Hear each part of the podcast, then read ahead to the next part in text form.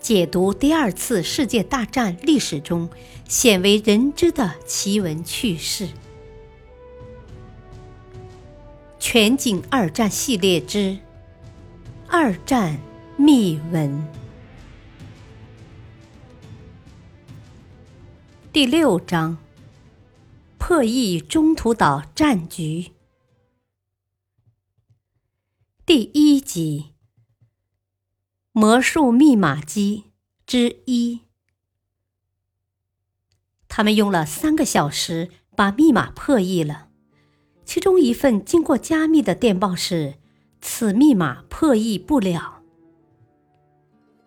美国在第二次世界大战期间的密码破译成就最大的人是威廉·弗里德曼和他的妻子伊丽莎白·弗里德曼。第二次世界大战时，弗里德曼夫妇成为美国密码破译的代用词。弗里德曼夫妇天才般的头脑，解了美国第二次世界大战密码情报战之急，使美国与日本在太平洋战场上情报对抗中取得了优势，为战后美国的密码情报事业奠定了雄厚的基础。当美军取得情报战的优势时，战争的天平自然就倾向美军。美军巧妙利用情报，在中途岛海战中战胜了日本海军，又使日本海军司令山本五十六毙命。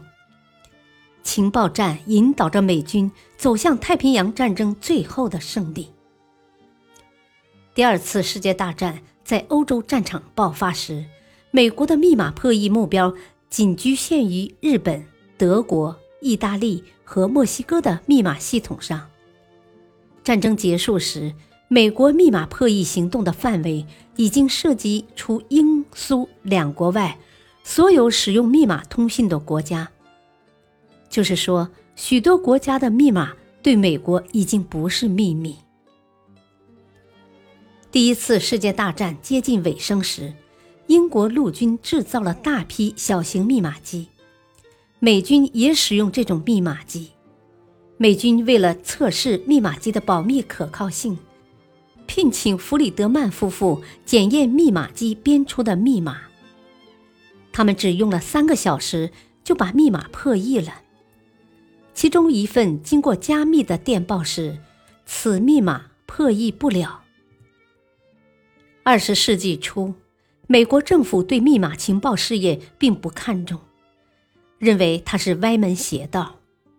在美国棉花业百万富翁乔治·费比恩放弃了赚钱的棉花业，在芝加哥郊外福克斯河岸的里夫班克庄园建立基地，聘请科学家研究有趣味的东西——声波、密码和遗传工程等离奇古怪的东西。都在里夫班克庄园的研究范围之内。一九一五年春，遗传学研究生弗里德曼在此研究用月光培植橡树。一九一六年，伊丽莎白·史密斯来到里夫班克庄园，研究莎士比亚的真正身份是不是十七世纪双字母密码发明者培根。弗德里曼在天意下的撮合下。与史密斯相恋了。一九一六年，福德里曼把研究培植橡树的工作交给助手，改行加入伊丽莎白的密码破译事业。一九一七年，两人结为夫妻。费比恩无偿接受了政府的一项任务，破译他国的外交电报。在美国成立密码破译机构前将近一年的时间里，里弗班克庄园是美国唯一从事密码破译的地方。弗里德曼夫妇破译了印度的密码，为陆军密码破译机构开设密码培训班，进而破译了许多份德军密码。一九二零年，弗里德曼编写了一本破译密码的教材。至今，美国密码学校仍在使用。不久，弗里德曼夫妇来到陆军情报处工作，破译了许多高难度密码。感谢收听，下期继续播讲魔术密码机。